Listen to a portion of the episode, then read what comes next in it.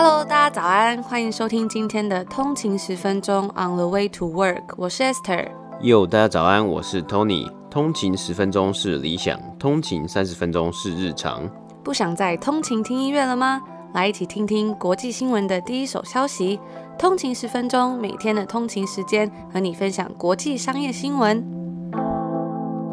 大家早安，今天是十月十二号星期一，欢迎回来通勤十分钟。大家早安，那今天也是国庆年假放假回来后的开工日第一天嘛，不知道大家的感觉如何？有没有还轻飘飘的在放假的感觉？毕竟放了两个礼拜的年假，有点心会不会收不太回来？所以赶快打开通勤十分钟，开启美好的一天。哦、那今天还蛮多通勤组也会跟我们分享说，每天早上啊要做一点有仪式感的事情，才可以开启美好的一天。比如说泡一杯咖啡，或者是打开一个自己喜欢的频道，甚至是可以吃一顿舒服的早餐。嗯、今天就要来推荐给大家来自台南的日福司康，它是一个低调的名店。虽然他们从来没有做过广告，一直以来都是客人的口耳相传介绍，却也默默成为大家私藏的口袋名单。之前我们在我们的 Instagram 有跟大家分享，我早上烤司康来吃，真的非常好吃。然后就有通勤族说：“你们是不是台南人？怎么知道这家店？就是在地人才知道的。”然后随着它越来越红，他们真的很怕常常会吃不到，对，因为它其实是只有周末才有开。那他们现在也有在做宅配，我们这一次呢也有跟他们合作来做一个特惠组合，只有给通勤族的哦。通勤族的特惠组合叫做 On the Way to Go。那这个组合里面呢，它有八个司康，还有送两个茶包哦。里面的司康口味都很特别，是有伯爵原味、蔓越莓、四季春跟焙茶口味的。我们今天在节目的最后也会分享一下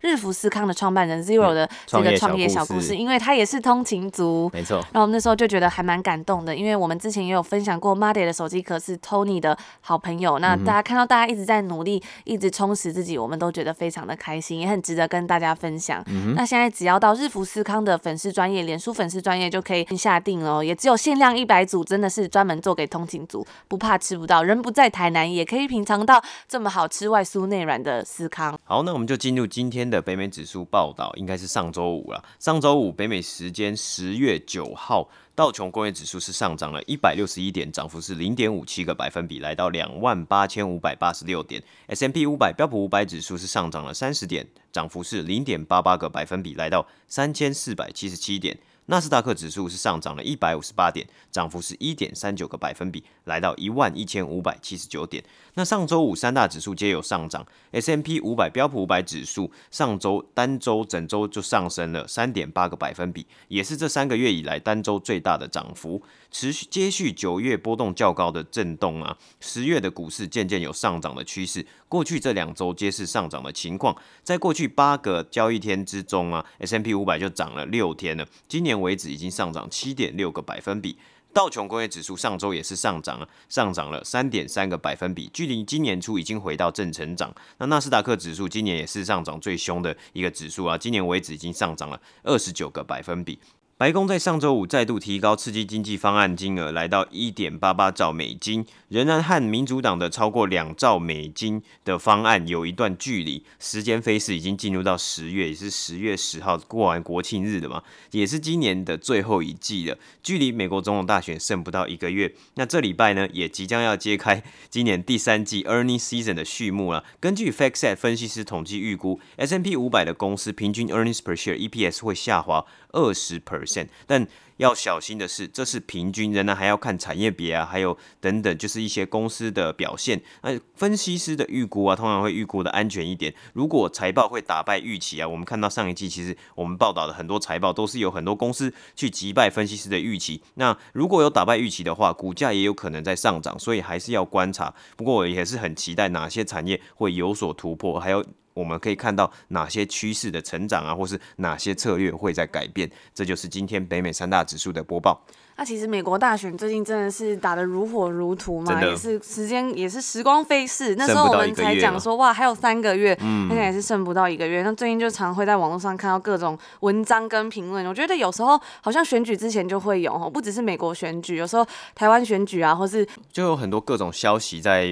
漫天飞酝酿的感觉。然后我们之前在节目里面有跟大家分享，Christopher Nolan 这个导演呢，他之前在 Princeton 的毕业致辞上面有说，永远要记得 be suspicious，那其实 always be suspicious，没错。嗯、那其实那一段 影片我们是有放在我们的 Instagram 的一个 IGTV 上面，然后那整个演讲的影片我们也有放在连接，如果大家有兴趣，还是可以去看，我觉得都还蛮好的。之前也有通勤族跟我们分享说，那一段好像是有中文翻译的，但是如果大家有兴趣，可以上网找一下。所以我就觉得说，其实最近就选举在即嘛，我们刚刚讲到很多东西就会开始跑出来，那大家真的不要轻易的被眼前的景象所蒙骗。然后周末的时候我就看完了这个《教父》（Godfather），那我觉得很深刻，因为里面有一段是那个 El Pacino 他演那个 Michael，他在接班之前，那个老教父就跟他讲过，说到时候谁叫你来能够学的时候，那个人就是内奸。那我觉得这部片真的很好看，因为它除了剧情很棒之外，里面真的有很多关于谈判的技巧，都很值得我们细细去品尝。总之，回到我们刚刚讲，大选在即啊，常都会看到各种文章发布。其实也不止美国选举啊，就是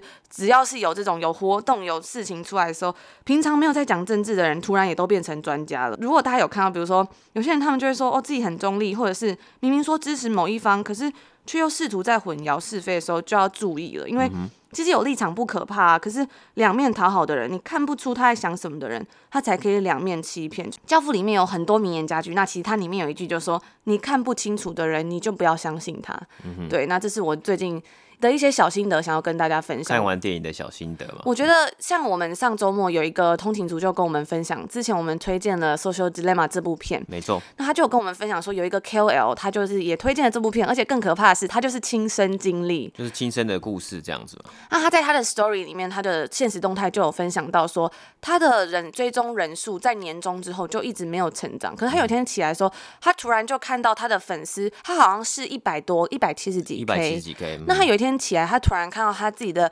followers 变成两百多 K，两百四十几 K 吧，他就觉得差距还蛮大，对，怎么会八十 K 啊？一天起床，然后就突然变成八十 K，他就觉得很奇怪。那他就去问别的他的朋友说，帮他看一下，说你们看到的是一百七还是两百四？那有些人就说是两百四，有些人说一百七。那他就觉得很奇怪啦，因为他自己就说每天他可能都会有一两百个 followers，嗯，可是呢，他却一直这个粉丝数都没有成长。那突然有一天他就看到两百多，突然变成这样，他就觉得那我是不是？被 block 住了，嗯、是不是 Instagram 有做什么动作？这样，当然我们也不知道，只是就会觉得说，再回归到 Social Dilemma 这部片，有些人可能会觉得说，哇，本来就是这样运作，他把它拍的很可怕什么。嗯、但是我觉得，就是传递一些不正确的资讯，或是试图要蒙骗乐听人，其实都不是一个很正确的事情，那也不应该去支持啦。因为我觉得这部片其实带出来就是说，我们都不知道这些社群媒体公司它背后。的意义就是它背后的 motivation 动力到底是什么东西？那它背后到底是做什么？有可能最好的情况就是哦，单纯就是这是一个 glitch，就是他们的系统错误。但会不会他们另有其他意思，想要在背后操纵？就像我们在这部纪录片里面看到，它是有真人去操控，说，诶，要给这个人，交给使用者或是 user 投放什么样的广告，投放什么样的内容。那有些人可能都会觉得说，哇，这些科技媒体他们就是科技巨头啊，很厉害啊，不管做什么样，我们都是，反正他可以很多很赚钱啊，就可以支持什么。嗯、但是我觉得还是要小心，毕竟面前的最贵。嗯、你有时候以为说可以靠他赚钱，但最后可能毁的是你自己。对，就是天下没有白吃的午餐呢、啊嗯。还是一件蛮可怕的事情，真的是很多时候大家还是要保留自己的独立思考。推荐每一个通勤族，就是也不只听我们的频道，也可以多方去尝试一些不同的资讯来源、嗯。对，就是涉猎不同的观点，然后自己去建立起自己。该相信就是自己的独立思考了。好，就讲到这边，那我们就如果大家喜欢我们的节目的话，别忘了帮我们 CLS comment like and share，给我们一个五星的评分，那留下一个评价，不忘了分享给你的亲朋好友听，也可以追踪我们的 IG on 的一个底线 way to work，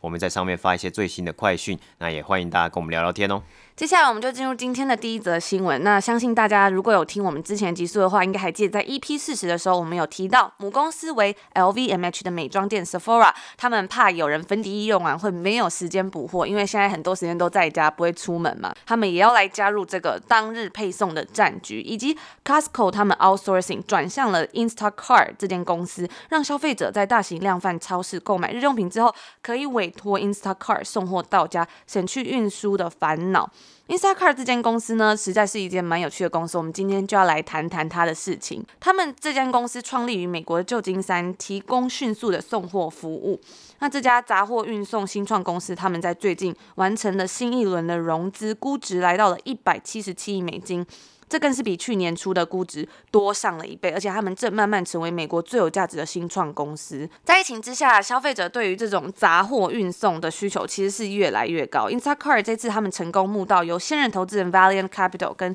D1 Capital Partners 所挹注的两亿美金，让他们的估值水涨船高。Instacart 呢，他们是表明说，这一次他们拿到这个投资，他们会运用在广告、企业客户还有产品开发的方向。其实，在今年初的时候，Instacart 它那时候的估值才到了七十九亿美金左右，而现在呢，它已经跟 Airbnb 齐平了。但是两间公司比较下来啊，一个呈现正成长，另外一间就是面临估值缩水的问题。相信大家知道哪一个是成长，哪一个是缩水。缩水的就是 Airbnb，为什么呢？因为疫情席卷全球，Airbnb 的估值直接腰斩了一百八十亿美金，几乎是二零一七年的一半了。那其实，在前几集我们有跟大家分享到，在万圣因为现在疫情在北美还是在升温的状态，又要迎来第二波。那 Airbnb 也表明说，在这个万圣节周末，他们是不能提供单日出租。反正就是因为种种影响之下，它的这个估值也就是 慢慢的在下降，甚至是腰斩。那同时，Instacart 他们在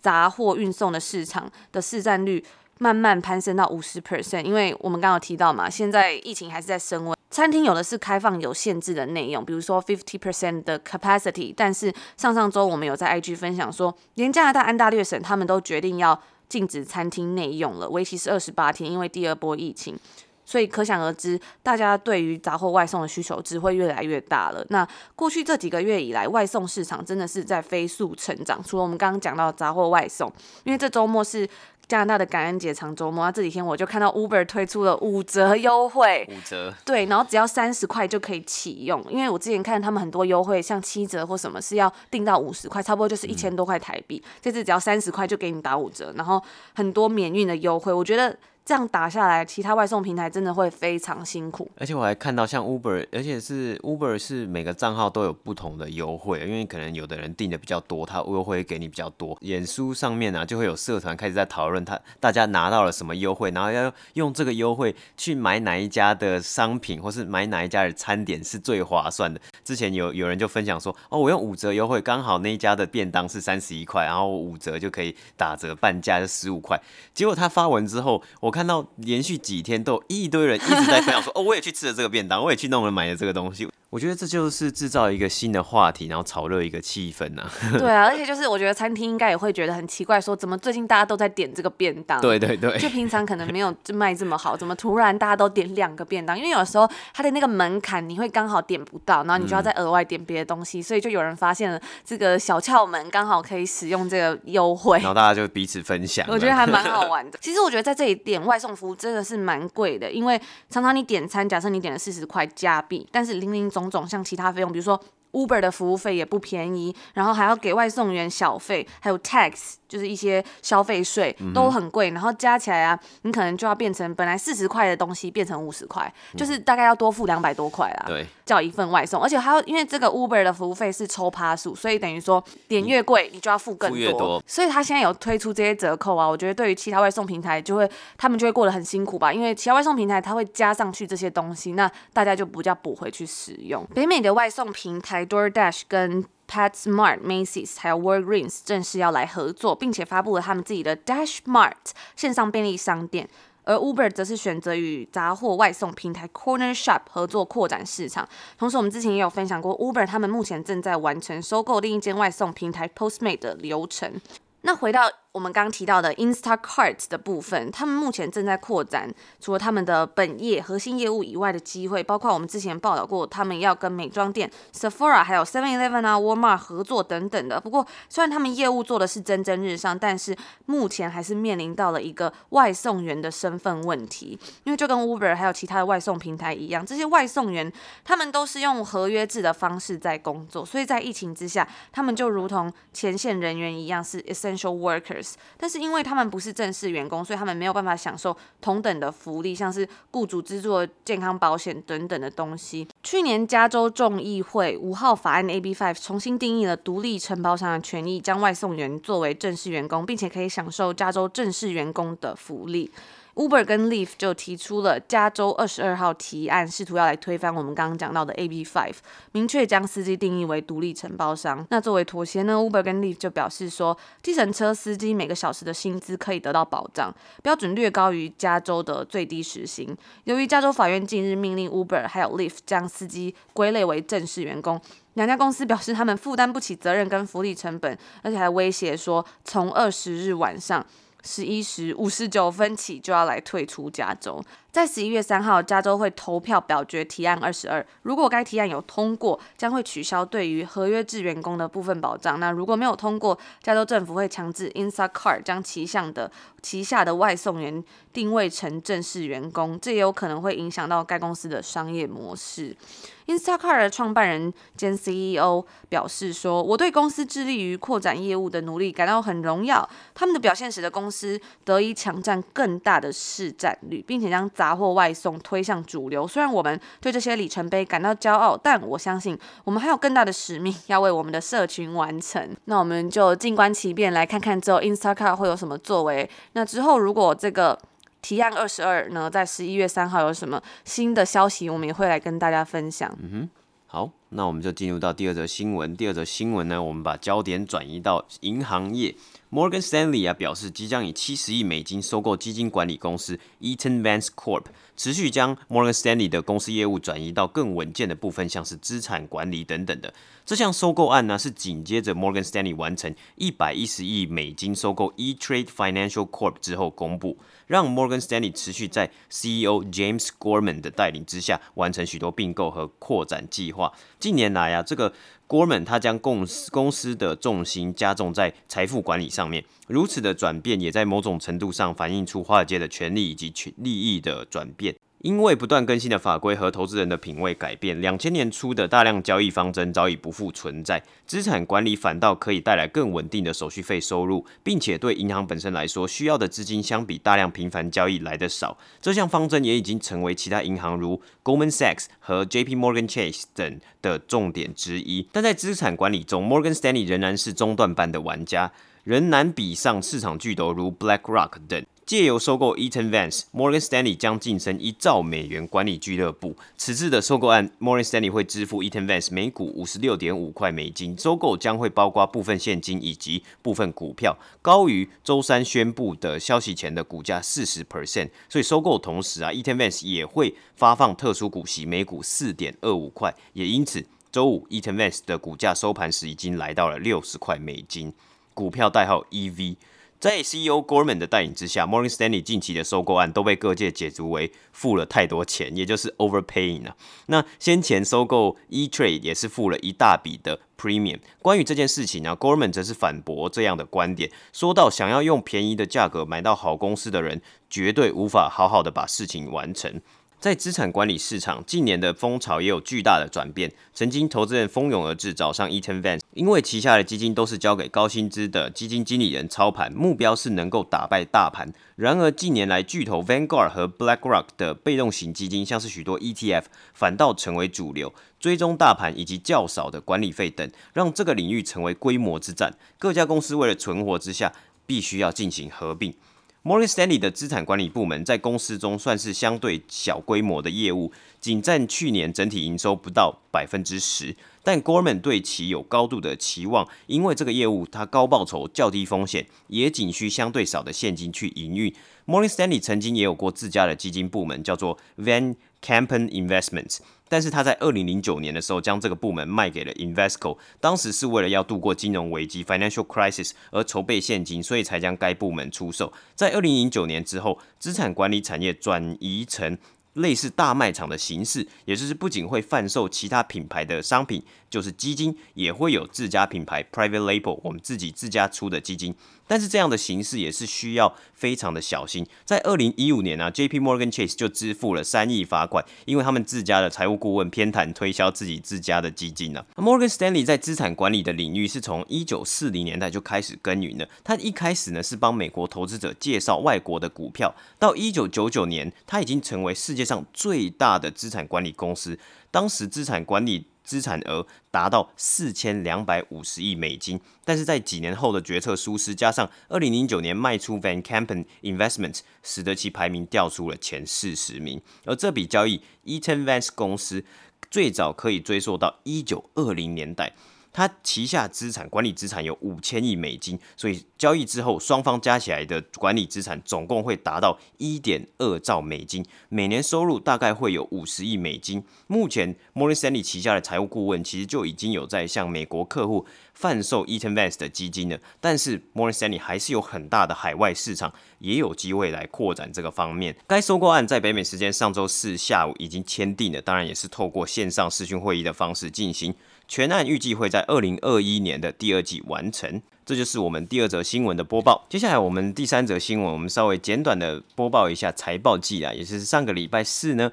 达美乐有公布了他们今年第三季的财报，也正式敲响了第三季的财报季。达美乐在美国的披萨市场销售额是第一名，但是在台湾呢，好像是披萨哈的市占率比较高一点，应该是高很多了。那第三季呢，达美乐营收上升了十七点九 percent，因为美国消费者在疫情期间在家叫披萨外送的情况增加，也因为疫情下额外支出成本的上升，达美乐的获利是少于预期的，市值目前为一百五十八亿美金，股价从今年初已经上升了三十六 percent。那达美乐在第三季的 earnings per share EPS 是来到了二点四九块美金，略低于市场预期二点七九块，但是营收呢是来到了九亿六千八百万美元，高于九亿五千三百万美元的预预期，净利是九千九百万美金，相较于去年同期的八千六百万美金，也是有成长的趋势。那我们前面有提到的，疫情下额外支出成本上升，其中包括前线工作人员的薪资有提高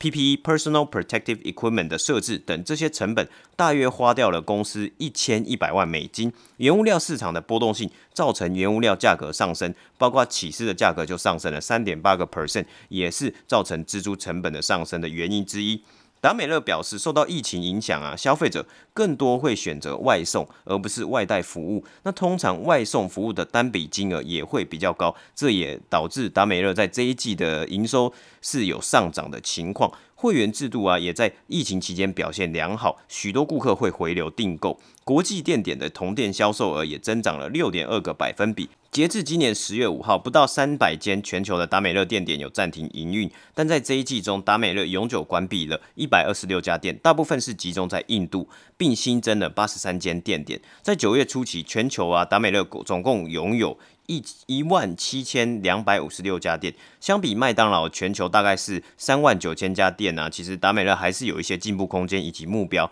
达美乐的高层也在评估，他们想要达到目标是全球三万间门市，也就是想要跟麦当劳来做齐平呢。CEO Rich Allison 说到啊，他们不确定，其实不确定能不能在二零二五年前展店到两万五千家店。重要的是，其实是时间而非需求，因为我们在疫情之下看到需求是非常的大量，但是在疫情之下，同时你要展店的成本啊，加上需要取得许可等时间成本也是有增加的，所以展店的计划能不能如期的达到？在在时间上达到一个他们的目标设定呢，还是一个未知数。但是他们认为，希望还是可以从扩展到两万五千家甚至三万间店的目标迈进。近年来啊，其实达美乐是不断加强他们自己外送 App 的科技，让他们利用自家的系统，还有利用自家的车队外送。也让它比其他竞争对手使用第三方平台外送平台来的更有竞争力，这也是值得观察的一点。就是现在的一些 retailer 零售店啊，他们去利用科技的进步，或是他们利用很多 R&D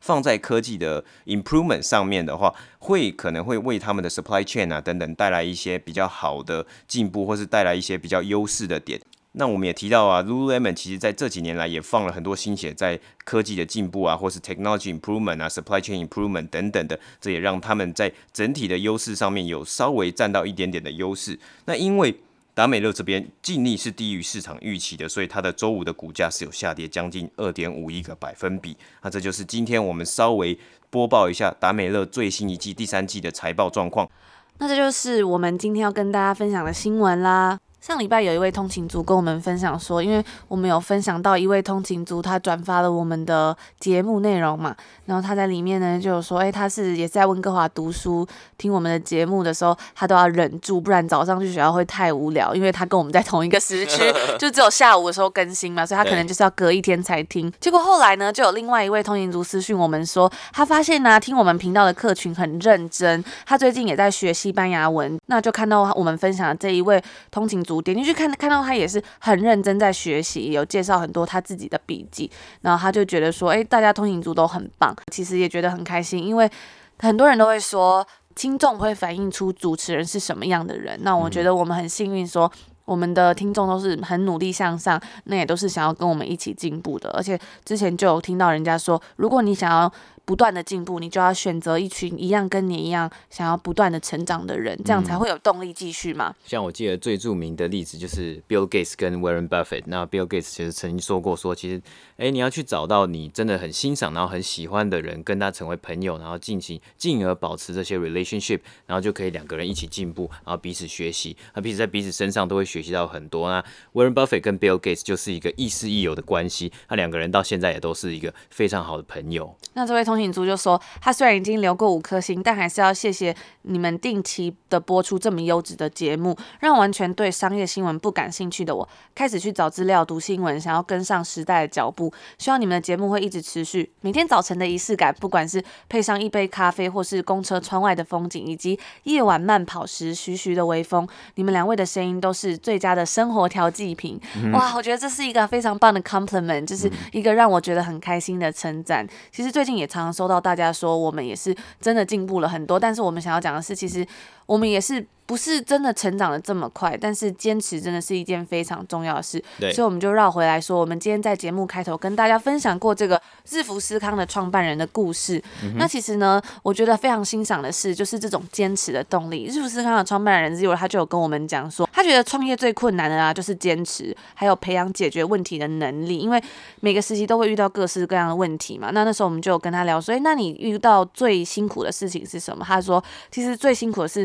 刚开始他们是在市集摆摊，那忙了一整天，从比如说备料啊、烤司康、骑脚踏车去市集，甚至到最后的贩售、结算金额、扣掉摊费，其实也没有到赚很多钱，甚至是下雨天没有客人、客人跑单等等的，都会有很多问题，但是。最大的方法就是你要坚持。嗯，我觉得最最敬佩的是他已经做了六年了。对啊，这其实不是一段很短的时间。对啊，而且我我记得我也有身边有一个朋友，创业朋友，他也是说创业啊，其实就是不断的在做一件无聊的事情。那你要一直不断的去做，你才有机会去进步啊，或是去成功。而且就是要一直很有热忱，嗯，你才会有动力继续做下去。那他就有说，像他们之前还有连续工作十四个小时，持续好多天哦。嗯、而且他们说，你要在冬天洗碗，那水龙头的水真的是冻到冻到你的心坎里。甚至是夏天的时候，如果你要备料烤司康，你会热到怀疑人生，三十七、三十八度这样子。所以我觉得啊，就是你可以克服这些困难，并且坚持下去，就是一个非常值得鼓励的东西了。那他也表示说，这是他六年来最大的我觉得这跟我们频道也一样，我们一直想要跟听众朋友分享，就是坚持这件事情。嗯哼，就坚持啊，然后有恒心、有毅力去做一件事情，你就会慢慢的发现呢、啊，这件事情会慢慢的变好，然后你会做的越来越得心应手。很多人就说改变很困难，那其实是因为你想要一步登天。嗯，对，其实大家如果发现，大家其实在最近很常讲说，哎、欸，我回去听你们 Season One 的节目，真的是差很多、欸，哎，对，真的，那就是其实真的是我们也是慢慢在一直努力，一直改变，只是我们没有在节目上跟大家分享。像 Tony 有时候他可能自己还是要私底下多念几遍稿啊，才不会再吃螺丝。嗯、我自己也是要再多准备。嗯、那我还是很开心，大家有看到我们的付出。甚至我都不敢回去听 Season One，就前几期可能是讲话会很卡，非常非常的卡，或是真的。不知道在讲什么东西。对，那我们来分享一下这个日福斯康他们这个品牌怎么样诞生的呢？他说，大约在十多年前，他们那时候在星巴克打工，然后第一次吃到思康的时候，哇，觉得怎么这么好吃？可是后来星巴克的思康就变难吃，那他们就觉得说，那时候很少店家有提供思康，大部分的就是。肯德基的这种比斯吉。我以前吃肯德基啊，我都会很怀疑肯德基为什么一定要加一颗比斯吉在它的炸鸡统餐里面，然后通常那个东西我都会就是不要吃它。哎、欸，可是很多炸鸡连锁店都会放这个，像是 Popeyes 也都有放，Church Chicken 也有放、啊。那我自己也不太喜欢吃比斯吉啦。那回到我们这个故事好了，他就说啊，后来他毕业出了社会，有了家庭跟小孩，那时候经济压力真的有点大，刚进公司薪水只有三万多块。他说他也规定自己一天能花只能花一百块。我相信讲到这里，应该还蛮多人都有共鸣吧，因为我觉得刚出社会的时候总是特别的辛苦。那他就说他那时候就觉得自己一定要 do something，就跟我们一样，我们就决定要来做 podcast，做 podcast 跟大家聊聊天，而且就觉得说要一直。精进自我吧，不能就停摆了。嗯、他就说他灵光一闪，想到自己很爱的思康，而且他本身也是餐饮科系毕业，他就开始尝试了这个福斯康的这个人生。好，然后我们回归我们今天的这个通勤特惠组啦。虽然讲了这么多小故事，但是我不得不说，还是因为他们东西真的很好吃，我才会想要推荐给大家。嗯、因为我们都是自己有吃过，其实我们自己跟大家介绍的东西，真的都是我们自己有使用过，我们觉得好用，我们才会推荐给大家。那这一次的日福思康，它的思康真的很好吃，因为我也吃过。蛮多不同的司康，但我自己就觉得日式司康是真的还蛮好吃的，因为它是就是寄到温哥华，把它拿出来烤，还是很好吃。嗯，那早上我觉得每天早上醒来闻到那个司康阵阵香味啊，真的就会觉得非常幸福。就回到我们刚刚很像我一开始跟大家分享的这个通勤族他说的，不管你是早上要怎么样的仪式感，你可能是一杯咖啡、车窗外的风景，或者是晚上徐徐的微风。我觉得很多时候回忆跟生活都是要靠自己经营的。那我们也在这边分享给大家，希望我们可以有一起有一个更幸福、更快乐的生活。那别忘了赶快到日福思康的脸书专业私讯或者是留言我们的通关密语，On the way to go。就可以购买这一次我们的 On the Way to Go 司康组合，只有限量一百组，那每个人只可以限购一组，所以动作要快。那就是我们今天的节目，也祝大家有美好的一天。那我们明天见，拜拜。